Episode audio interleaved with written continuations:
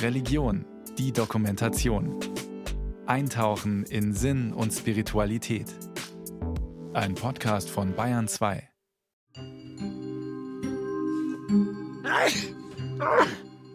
Schon wieder Heißweh.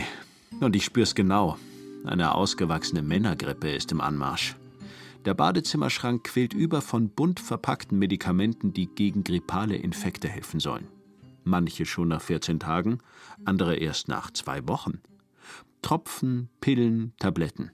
Sie haben teils pflanzliche Inhaltsstoffe, teils eine klug ausgedachte Wirkstoffkombination komplizierter chemischer Verbindungen, wieder andere sind kleine Zuckerperlen mit klingenden Namen in D6 oder D12. Vor lauter Qual der Wahl gibt's vielleicht doch erst einmal einen Tee und ein paar Tage vor sich hinleiden im Bett. Hoffentlich bekommen alle mit, wie furchtbar schlecht es mir geht. Aber wie war das eigentlich früher? Da gab es in der Hausapotheke nicht nur Kräuter aus dem Garten oder Pulver aus der Apotheke. In Passau, im Museum in der Feste Oberhaus, steht recht versteckt ein Relikt aus so einem historischen Medizinkastel. Eine Schabmadonna. Ein Blick ins Lexikon hat mich damals fast noch mehr erstaunt als das kleine verkratzte Stück Ton in einer Form, die an die Altöttinger Madonna erinnert. Schabfiguren sind kleine Statuen von Gnadenbildern oder Heiligen, von denen die Gläubigen Material abschabten. Diesem Staub schrieb man heilsame Wirkung zu. Auch das Freisinger Diözesanmuseum hat solche Schabfiguren in seiner Sammlung. Die Altöttinger Madonna ist sicher die am weitesten verbreitete. Es gab aber auch kleine Figürchen von der Dorfner Madonna, von der Loreto. Also es gab verschiedenste. Und das mit einem kleinen Messerchen oder so abgeschabt in einem Glas Wasser etwas aufgelöst, galt eben als sehr heilkräftig. Christoph Kürzeder ist der Direktor des Diözesanmuseums Freising. Er hat Erfahrung mit solchen Schabfiguren. Allerdings kennt er sie nicht aus der eigenen Hausapotheke. Die Menschen schrieben bestimmten Heiligen bestimmte Heilwirkungen zu. Zum Beispiel eine kleine Schabfigur vom Sebastian gibt es auch sehr häufig, hat natürlich die Wirkkraft, mich gegen Seuchen, vor allem eben der Pest, zu schützen. Christoph Kürzeder meint, es sei ein urmenschliches Bedürfnis, von einem bestimmten, als heilig empfundenen Ort ein Stück mit nach Hause zu nehmen, damit diese Heiligkeit auch im Privaten gewissermaßen leuchte, ähnlich wie das Licht des Osterfeuers in die Häuser getragen wird. Wir haben herausragende Beispiele der heiligen Materie, die nur durch den Ort schon heilig sind. Also zu diesen sehr hochgeschätzten heiligen Materien gehören diese Passionsreliquien, kleine Steinchen vom Kreuzweg, Erde vom Garten Gethsemane, ganz wichtig, bis hin zur Milchgrotte in Bethlehem, wo also dieser hellere, fast weiße Kalkstein als Partikel und Reliquien der Milch Mariens ja verehrt wurden. Ein Steinchen aufheben und mitnehmen, Jordanwasser abfüllen oder ein wenig Felsen abkratzen, das ist in der Regel möglich, so es denn am jeweiligen Ort erlaubt ist. Bei Gnadenbildern wie der Altöttinger Madonna oder einem schön geschnitzten Sebastian sieht die Sache anders aus.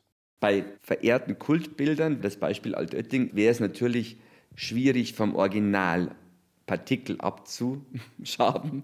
Das geht nicht darum, hat man diese Schabfiguren ja geschaffen? Wenige Millimeter bis hin zu ein paar Zentimetern sind diese Figuren groß.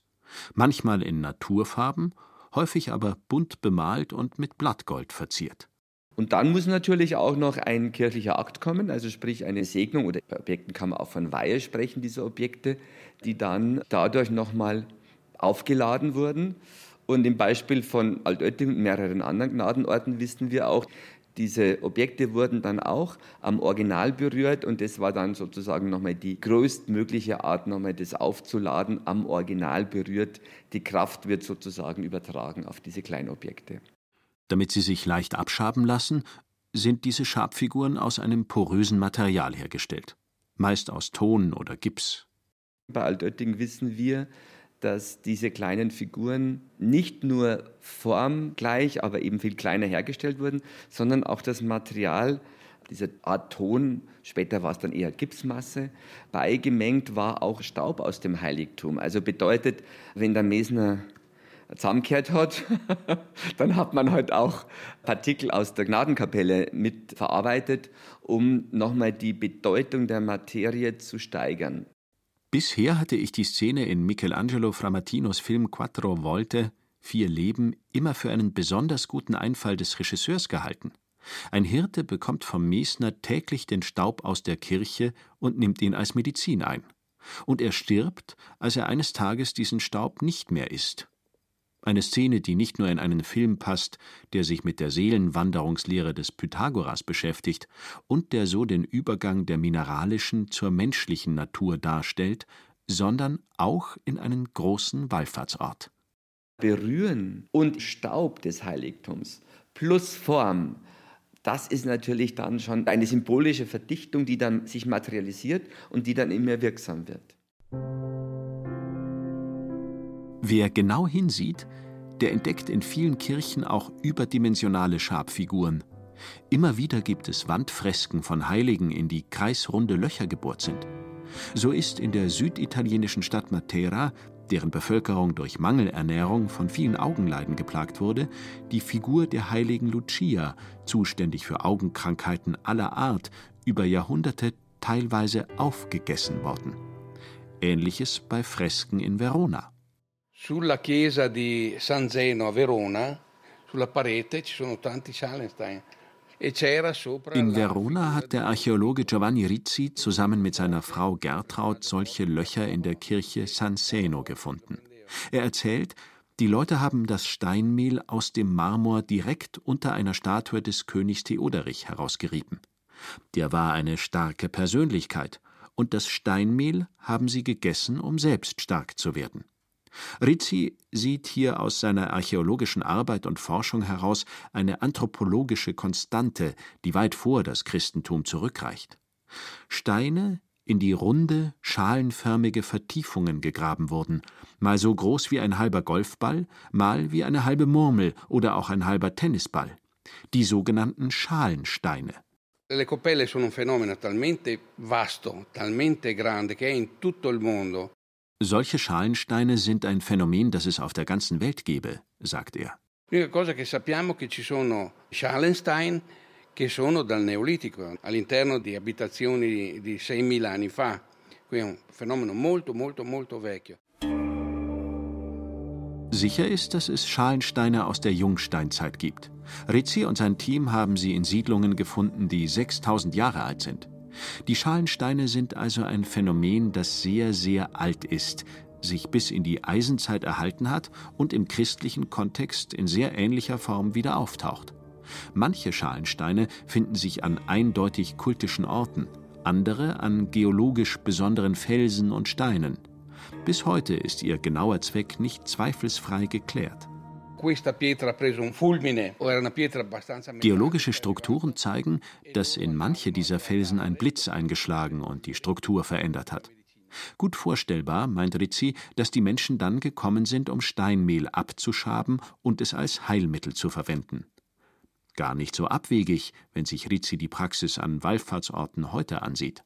Uno va a Lourdes e vorrebbe grattare via la, la roccia della grotta di Lourdes. Manch einer fährt nach Lourdes und möchte am liebsten den Fels der heiligen Grotte abkratzen.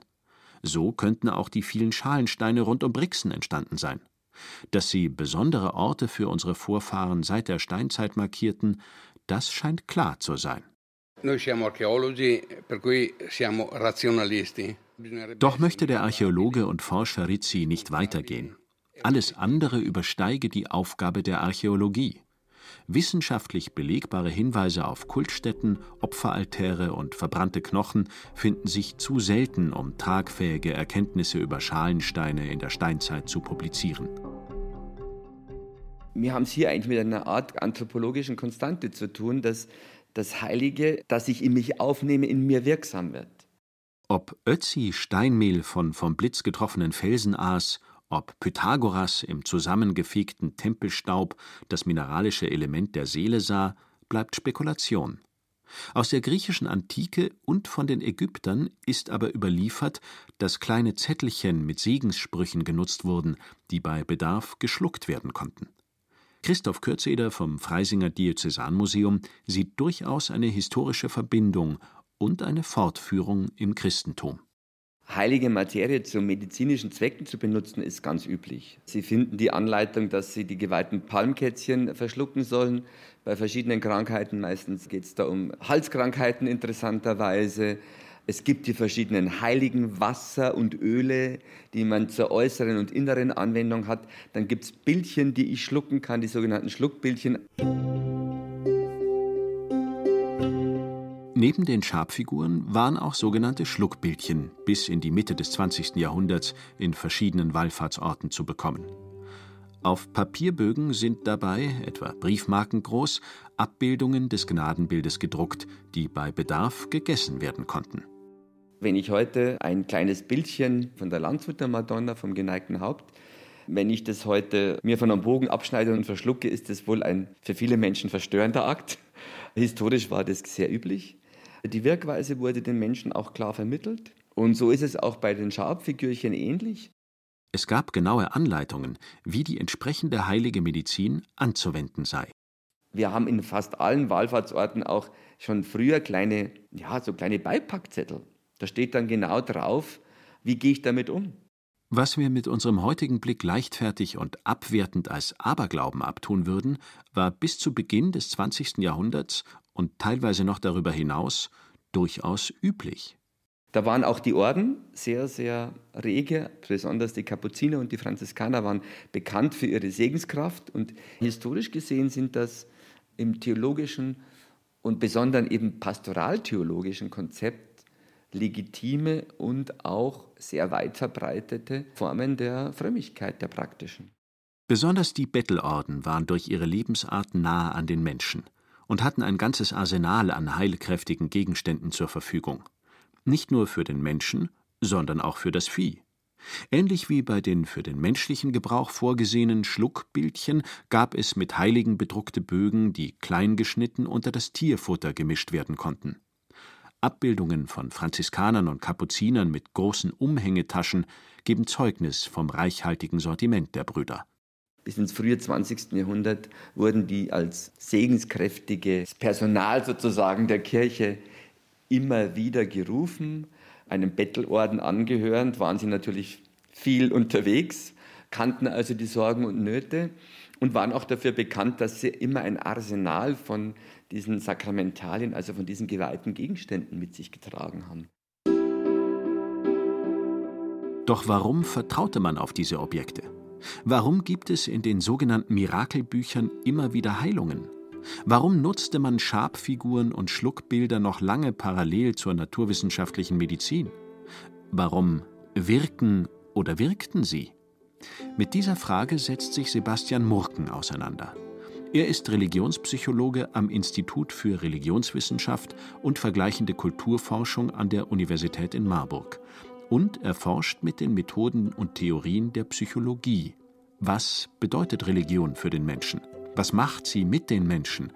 Und was machen Menschen mit der Religion, der sie angehören? Mich interessiert nicht, ob ein Gott existiert und ob Gott an Heilung wirkt, sondern mich interessiert, wie die Vorstellung von Gott in den Menschen möglicherweise heilsam wirkt. Der Religionspsychologe versucht, die Dinge zu erklären, ohne die Idee, dass etwas da draußen aktiv ist, sondern erstmal von innerpsychischen Mechanismen, was nicht heißt, dass es einen Gott geben kann, aber es ist nicht innerhalb des Geltungsbereichs des Psychologen.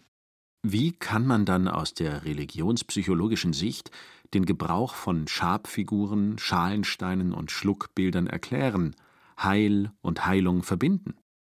Schabfiguren, Schluckbilder sind ja letztlich auf einer symbolischen Ebene Materialisierungen des Heiligen und damit ein Mittel, ein Medium, das Heilige, das in der Religionswissenschaft auch genannt wird, das ganz andere, ja, mit dem Diesseitigen, mit meinem eigenen Leben in Verbindung zu bringen und damit eine Art Teilhabe am Heiligen und damit vielleicht eben auch am Heilungsprozess oder einer Heilungswirksamkeit teilzuhaben. Auf eine ganz praktische und handfeste Weise versuchen Menschen seit der Frühgeschichte Transzendenz und Immanenz, göttliche und irdische Wirklichkeit in Kontakt zu bringen. durch Gebete, Rituale oder Opfer. Wenn wir davon ausgehen, dass Menschen schon sehr lange, seit sie, und das ist eben in der Frühgeschichte ein selbstreflexives Bewusstsein entwickelt haben, auch religiöse Vorstellungen entwickelt haben. Ein selbstreflexives Bewusstsein bedeutet, man kann über sich selbst nachdenken. Warum sind wir auf der Welt? Woher kommen wir? Wohin gehen wir? Dieses selbstreflexive Bewusstsein bringt mit sich die Frage, warum sind die Dinge, wie sie sind? Aus diesem Kontext ist auch letztlich die Vorstellung göttlicher Wirkkräfte entstanden. Und der Schlüssel ist, dass eine Vorstellung eines Göttlichen nur dann relevant und sinnvoll ist, wenn sich dieses Göttliche auch in irgendeiner Weise erstens zeigt und manifestiert und zweitens ansprechbar und vielleicht auch idealerweise beeinflussbar ist. In den Schabfiguren und Schluckbildern wird in diesem Zusammenhang eine Manifestation des Göttlichen gesehen, meint Sebastian Murken, aus dem Bedürfnis heraus, einen sichtbaren Gott zu haben, beziehungsweise das Göttliche sichtbar zu machen. In allen Kulturen und allen Religionen gibt es Formen, wo Gott sehr unmittelbar berührbar, schluckbar, essbar ist, heiliges Wasser von Lourdes und so weiter. Das Grundprinzip religionspsychologisch ist immer dasselbe. Wir als irdische Menschen kommen über ein Medium mit dem Göttlichen in Kontakt und können durch eine Form von Einverleibung auch daran teilhaben. Das gemeinsame Einverleiben von heiliger Materie, um mit dem Göttlichen in Kontakt zu kommen, das dürfte jedem bekannt sein, der auch nur einmal an einer Sonntagsmesse teilgenommen hat, meint Christoph Kürzeder. Seit der sogenannten Transsubstantiationslehre, also dass in der Eucharistie wirklich Christus da ist, wurde das natürlich auch auf Materie insofern übertragen, dass dieses Gnadenbild mit seiner Kraft auch Teil plötzlich ist in meinem Leben, indem ich es in der richtigen Gesinnung und verbunden mit diesem Ritual in mich aufnehme. Also insofern ist es ein Handlungskomplex, den ich nicht isoliert sehen kann und der natürlich auch inkulturiert ist. Der Schritt von der geweihten Hostie, von der Eucharistie hin zur Schabmadonna und dem Schluckbild ist gar nicht so groß, wie er vielleicht scheinen mag. Wir haben es natürlich in der höchsten Form in der Eucharistie. Also hier haben wir die höchste Form der Materie. Heiliger kann eine Materie im Katholizismus nicht sein. Aber darunter sind eben diese sogenannten Sakramentalien. Die strengen Vorschriften und Regeln, die beim Empfang der Eucharistie einzuhalten waren, führten dazu, dass die Gläubigen oft nur ein, zweimal im Jahr zur Kommunion gingen. Sakramentalien wie Schabfiguren machten es den Menschen einfacher und waren sozusagen alltagstauglich und für den Hausgebrauch geeignet. Ein kleiner Teil dieser Sakramentalien hat sich immer noch in der Liturgie und in der Tradition erhalten. Johanneswein oder die Speisenweihe am Ostersonntag werden immer noch gerne in Anspruch genommen. Das ist natürlich auch eine Form der Inkulturation, denn diese Objekte gehen ja ganz stark auf individuelle und eben auch regionale und vielleicht auch temporäre Bedürfnisse ein. Also die sind ja sehr flexibel. Und dadurch kann ich den Menschen jeweils auch in ihrer Not Material zur Verfügung stellen. Wer gläubig ist und wer das Wirken Gottes in dieser Welt auch für sich ernst nimmt, steht vor der Frage, wie kann ich das vielleicht auch in einem Objekt für mich sichtbar machen. Denn Objekte helfen uns ja auch, Unsere Hoffnung wird materialisiert sozusagen und natürlich der Glaube versetzt Berge.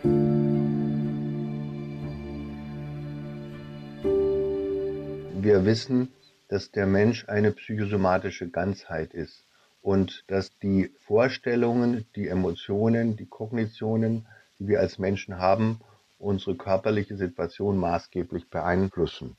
Und Sie kennen das Konzept des Placebo, das heißt, die Erwartung einer Wirksamkeit ist schon etwas, was extrem heilsam ist.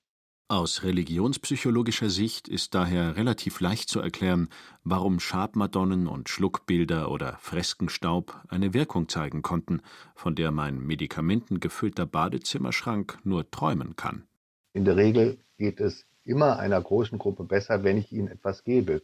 Und insofern ist es breites naturwissenschaftliches Wissen, dass die Wirksamkeitserwartung etwas ist, was eben sehr wirksam auch tatsächlich ist.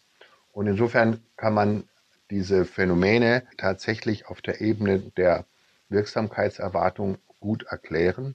Und gleichzeitig sind ja sehr viele Erkrankungen oder Leiden im psychosomatischen Kontext zu verstehen. Ich habe 20 Jahre in einer psychosomatischen Fachklinik gearbeitet und eine Fülle von Phänomenen, wo die Schulmedizin ratlos ist, haben sich im Kontext einer psychotherapeutischen Behandlung auch auf körperlicher Ebene zurückgebildet.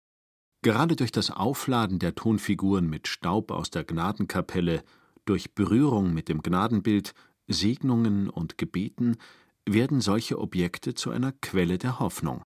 Die Religion ist ja insgesamt als Konzept zu verstehen als eine Heilserwartung. Der Kern der Religion ist ja in der Regel die Botschaft, was immer du Schwieriges in der Welt erlebst, erstens, es hat seinen Sinn und zweitens, es steht unter der Perspektive einer übergeordneten Heilserwartung. Insofern ist Religion grundsätzlich etwas, was Hoffnung stiften soll in einer Welt, wo vielleicht wenig Hoffnung da ist. Und auch das ist etwas, was wir aus der psychologischen Forschung der letzten Jahrzehnte wissen, dass Hoffnung etwas ist, was enorm wirksam und wichtig ist zum Aufrechterhalten psychischer und physischer Gesundheit.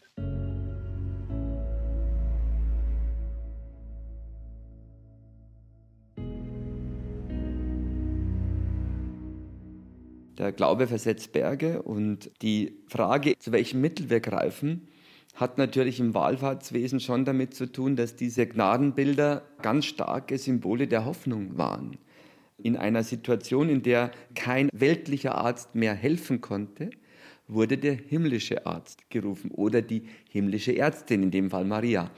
Diese direkte Gnade, die man dann erlebt, also Maria hat mir geholfen, was wir auf vielen Votivbildern lesen, ist ja theologisch etwas unsauber sozusagen, denn eigentlich müsste das ja heißen, durch die Fürbitte Mariens wurde mir geholfen. Da hat man aber meistens gar nicht so drauf geschaut und das ist auch bis heute eine Grauzone sozusagen. Auffällig ist, dass in vielen dieser Heilbräuche Maria eine entscheidende Rolle spielt. Die Überfigur der Mama, die sogar in der Fernsehwerbung bei einer ausgewachsenen Männergrippe herbeigewünscht wird? Da sind wir plötzlich wieder Kinder alle, denn das kennen wir auch, auch im höheren Alter noch. Und das steckt drin, weil man zurück in diesen Zustand der Sicherheit des Geborgenseins und dass mir immer jemand hilft. Und da spielt Maria ganz eine wichtige Rolle. Und das hängt auch mit dieser Idee dieser Mutter auch zusammen.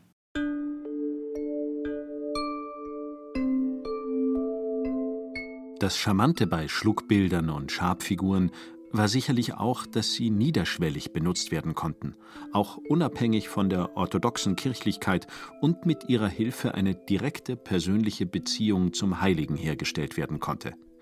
Ein Aspekt, der sicherlich auch zu ihrer Verbreitung beigetragen hat, meint Religionspsychologe Sebastian Murken.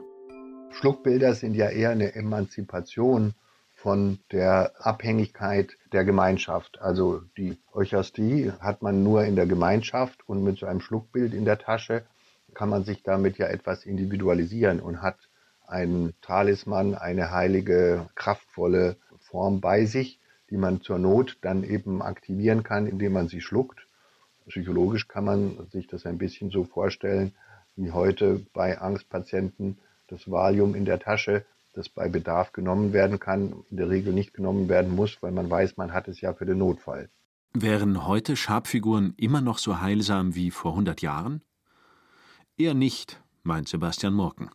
Denn in unserer Kultur wurden die Konzepte von Heil und Heilung auch auf der Gesetzesebene sehr streng getrennt. Für Heilung sind die Heilberufe zuständig, also etwa Ärzte und Psychotherapeuten, und nicht mehr die Geistlichkeit. Insofern ist es tatsächlich so, dass die Heilserwartung der Menschen weniger heute auf die religiösen Spezialisten geht, sondern eher auf die medizinisch-psychotherapeutischen Spezialisten. Und doch gibt es sie immer noch. Die Medizin, die es nicht in der Apotheke gibt. Vom Prinzip hätten auch Schabfiguren und Schluckbilder ihren Platz, aber der kulturelle Kontext ändert sich. Wenn Sie aber heute in einen Esoterikladen gehen, dann ist es die Kraft der Edelsteine in der Tasche tragen, unter die Zunge legen und die Wirksamkeit entfaltet sich. Das finden Sie ja gegenwärtig in jedem Esoterikladen und das Prinzip ist genau dasselbe. Und was mache ich jetzt mit meiner Männergrippe? Bettruhe? Edelsteine? Moderne Schabfiguren in Kügelchenform? Ein buntes Packerl aus meinem Badezimmerschrank? Oder noch farbenprächtiger aus dem Gesundheitsregal des Drogeriemarktes? Ich mache mir jetzt erst einmal eine heiße Zitrone. Dann ist es bis morgen sicher besser. Glaube ich.